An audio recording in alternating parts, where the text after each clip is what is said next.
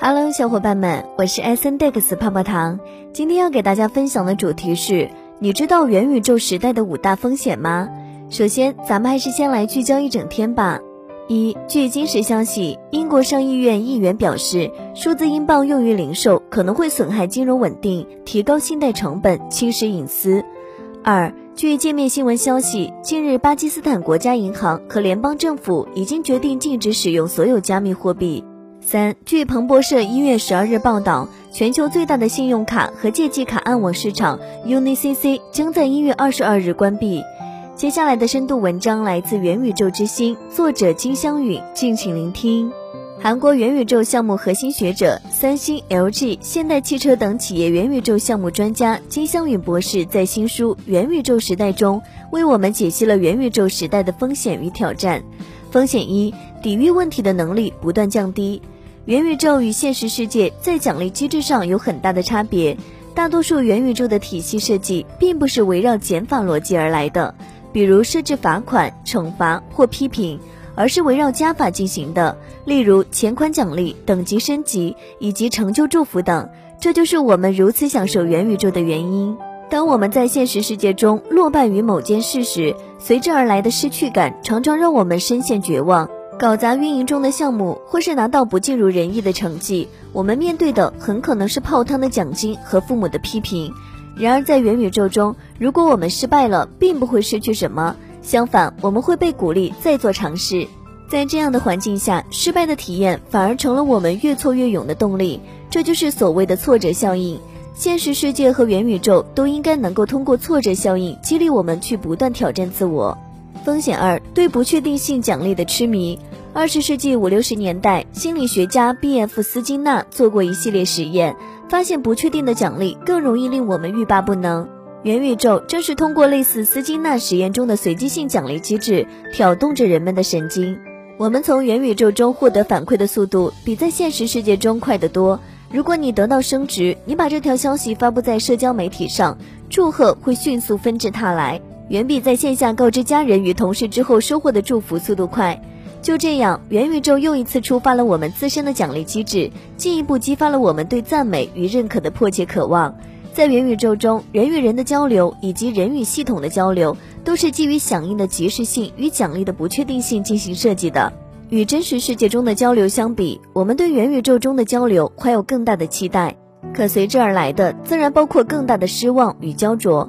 在前面所说的例子中，如果你在开会时就迫不及待地想提前查看收到的二十条消息，那么可以说元宇宙已经在消耗你的精力了。风险三：数据化一切。如果在现实世界中，我们真的需要在头顶或胸前戴一个显示屏，把我们的能力水平全部用数字量化表示并显示出来，会是什么景象？在元宇宙中，所有事物通过数字来表示与管理。当我们在元宇宙中碰到其他玩家或 NPC 时，查看他们的数据似乎是一种非常高效的了解对方的方式。但如果想到自己在别人眼中也不过是一些数字，恐怕我们也会觉得很不受用。在职场中，用工作评估与绩效表中的数据来衡量我们，已经令人非常不适了。如果现实世界中需要把这些数据戴在头上示人，想一想都会让人不寒而栗。当我们看到的是一个人的成就值与地位值时，就会忽略这个人的其他特点。一旦我们开始用数据衡量每种能力，就很容易仅凭细微的数据差别，过早的对人盖棺论定。尽管元宇宙中许多事物通过数字化的呈现，有效提高了信息的传递效率，但它同时会导致交流中出现以偏概全、浅尝辄止的遗憾，最终我们还是会为其所累。风险四：拥有的一切都不属于你。从本质上来说，元宇宙中产生的大部分信息与人们所拥有的资产都是以数字格式进行储存的。这些数据归谁所有呢？每一个元宇宙都归某个具体的公司所有。不过，我们在这些元宇宙中的活动所产生的数据是否属于我们呢？答案很简单，除了个别特殊情况，元宇宙中生成的数据通常都不属于我们自己。我们可以通过一些游戏的例子来分析虚拟世界元宇宙中的所有权问题。根据许多地方的现行法律，我们在游戏中所使用的物品，其法定所有权并不归我们，而是归游戏公司。更严谨一点来说，这些物品甚至也不属于游戏公司。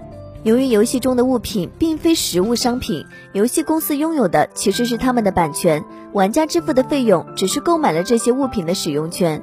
这一点在我们注册游戏的时候，已经有游戏公司在冗长的注册条款中声明过了。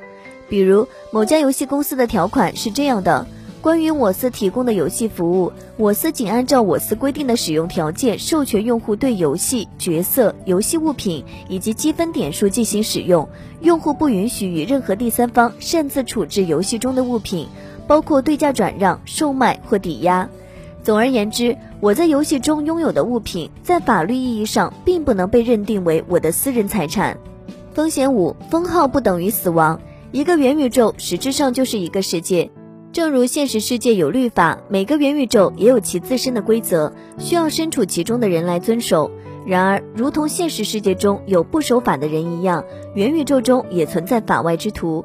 从用户个体的角度来说，封号意味着自己被永久驱逐出某个元宇宙，几乎等同于元宇宙给他判了死刑。不过，这种死刑与现实世界中因犯罪而被判罚的死刑不同。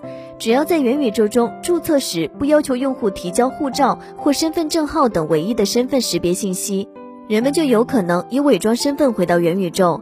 而每当元宇宙中制定出规则禁止某些行为时，总有些有心之人能很快找到方法，狡猾地绕开这些规则。于是，许多受到影响的用户会向元宇宙的运营商举报此等不轨行为，元宇宙的运营商便会对原来的规则进行修订，暂时阻止了钻空子的行为出现。可是，一旦好事者在修订后的规则中发现漏洞，他们又可以开始兴风作浪。这是规则制定者与破坏者之间永无止境的较量，与现实世界中的情况如出一辙。因此，无论元宇宙中的世界多么精彩，它得以存在，完全是因为我们还有现实。如果我们来到元宇宙只是为了逃避迫在眉睫的问题和责任，它反而会毁了我们的真实生活。以上内容作为一家之言，仅供参考。好了，本期的节目就到这里了。如果喜欢泡泡糖为您精选的内容，还请帮忙多多转发。那咱们下期再见，拜拜。